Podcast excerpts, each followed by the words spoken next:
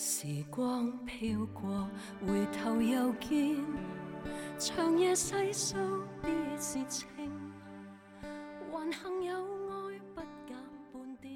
我很顽固的爱你，沈从文写给张兆和，一九三一年六月。三三，近日来看到过一篇文章，说到似乎下面的话：每人都有一种奴隶的德性，故世界上才有首领这东西出现，给人尊敬。因这奴隶的德性为每一个人不可少的东西，所以不崇拜首领的人，也总得选择一种机会，低头到另一种事情上去。三三。我在你面前，这德性也显然存在的。为了尊敬你，使我看清了我自己的一切事业。我先是不知道我为什么这样无用，所以还只是想自己应当有用一点。到后看到那篇文章，才明白，这奴隶的德性原来是天生的。我们若都相信崇拜首领是一种人类的自然行为。便不会觉得崇拜女子有什么稀奇难懂了。你注意一下，不要让我这个话又伤害到你的心情，因为我不是在囧你做什么你所做不到的事情。我只是在告诉你，一个爱你的人如何不能忘你的理由。我希望说到这些时，我们都能够快乐一点，如同一本书一样，仿佛与当前的你。我都没有什么关系，却同时是一本很好的书。我还要说，你那个奴隶为了他自己，为了别人起见，也努力想脱离羁绊过。当然，这是做不到的，因为不是一件容易的事情。为了使你感到窘迫，使你觉得负疚，我以为很不好。我曾做过可笑的努力。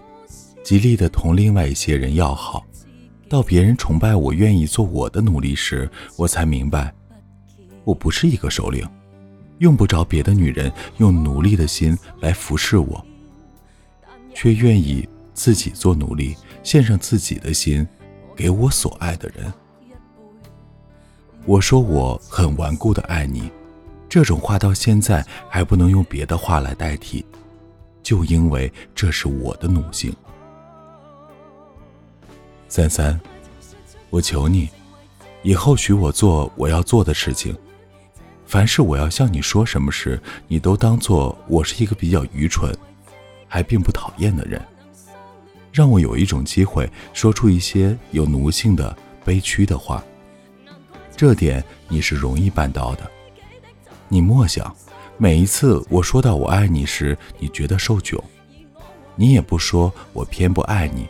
作为抗拒别人对你的倾心，你那打算是小孩子的打算，到事实上却毫无用处的。三三，你是我的月亮，你能听见一个并不十分聪明的人，用各种声音、各种言语向你说出各样的感情，而这感想却因为你的存在，如一个光明照耀到我的生活里而起的。你不觉得这也是生存里一件有趣味的事情吗？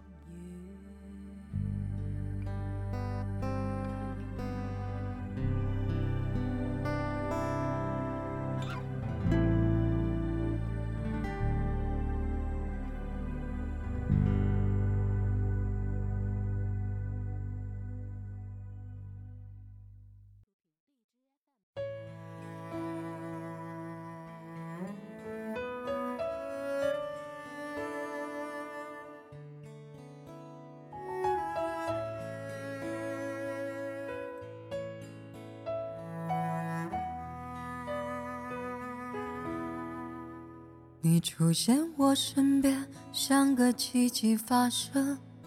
没想到会是你，让我如此失魂。一个白日带走了一点青春，日子虽不能毁坏我印象里你所有给我的光明，却慢慢的使我不同了。一个女子在诗人的诗中永远不会老去，但诗人他自己却老去了。我想到这些，我十分忧郁了。生命都是太脆薄的一种东西，并不比一株花更经得住年月风雨。用对自然清新的眼反观人性，使我不能不觉得热情的可真，而看重人与人凑巧的腾格。在同一人世上，第二次的凑巧是不会有的。我也安慰自己说。我说，我行过许多地方的桥，看过许多次的云，喝过许多种类的酒，却只爱过一个正当最好年纪的人。我应当为自己庆幸。三三，我希望这个信不是囧你的信，我把你当成我的神，敬重你，同时也要在一些方便上诉说到。急或者是真神也很糊涂的心情。你高兴，你就注意听一下；不高兴，不要那么注意吧。天下原有许多稀奇的事情，都缺少能力解释到它，它不能用任何方法说明。譬如想到所爱一个人的时候，血就流走的快了许多，全身就发热作寒。听到旁人提到这个人的名字，就似乎又十分害怕，又十分快乐。究竟为什么原因？任何书上提到的都说不清楚。然而，任何书上也总是提到，爱作为一种病的名称，是一个法国心理学者的发明。那病的现象大致就是上述所及的。你是还没有害过这种病的人。所以，你不知道他如何厉害。有些人永远不害怕这种病，正如有些人永远不患麻疹伤寒。所以，还不大相信伤寒病使人发狂的事情。三三，你能不害这种病，同时不理解别人的这种病，也是一种幸福，因为这病是与童心成为仇敌的。我愿意，你是一个小孩子，真不必明白这些事情。不过，你却可以明白另一个爱你而害着难受的病的痛苦的人，在任何情形下，却总想不到是要囧你的。我现在，并且也没有那么痛苦了。我很安静，我似乎为爱你而活着，故只想怎么样好好的来生活。假使当真，时间一晃就是十年，你那时或者还是眼前一样，或者已经做了某某大学的一个教授，或者自己不再是小孩子，也已成了许多小孩子的母亲。我们见到时，那是真的有意思的事。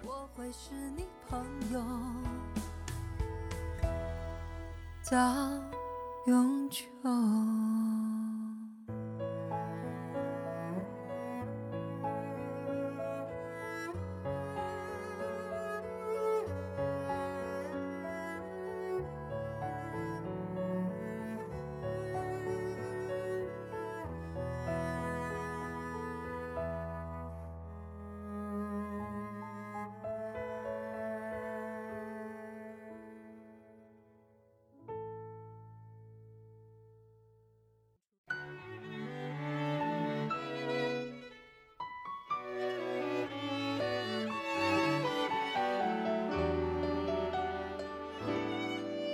就算只谈一场感情，除爱都是一时虚荣，不等于在蜜月套房。任何一个作品上，以及任何一个世界名著作者的传记上，最动人的一章，总是那人与人纠纷腾格的一章。许多诗是专为这点热情。的指使而写出的，许多动人的诗所写的就是这些事情。我们能欣赏的那些东西，为那些东西而感动，却照例惊视到自己，以及别人因受自己影响而发生传奇的行为。这个事好像不大公平，因为这个理由，天将不许你长成小孩子，自然是苹果由青而黄，也一定使你在适当的时间里转成一个大人。三三，当你觉得你已经不再是小孩子，愿做大人时，我倒极希望知道你那时在什么地方，做些什么事，有些什么感想。芦苇是易折的，银石是难动的。我的生命等于芦苇。爱你的心，希望它能如磐石。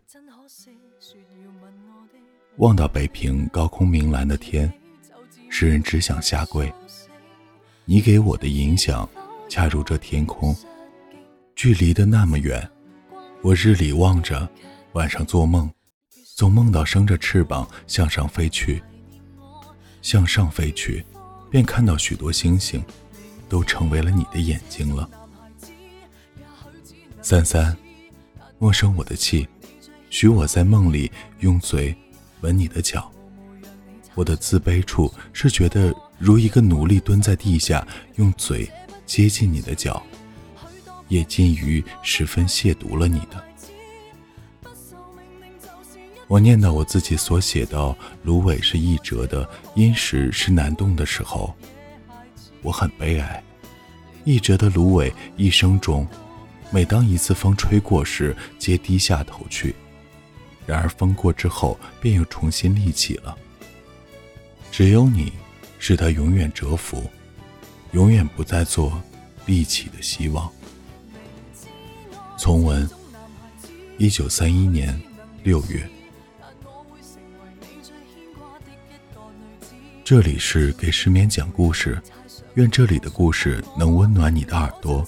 给你一段美梦，晚安，陌生人。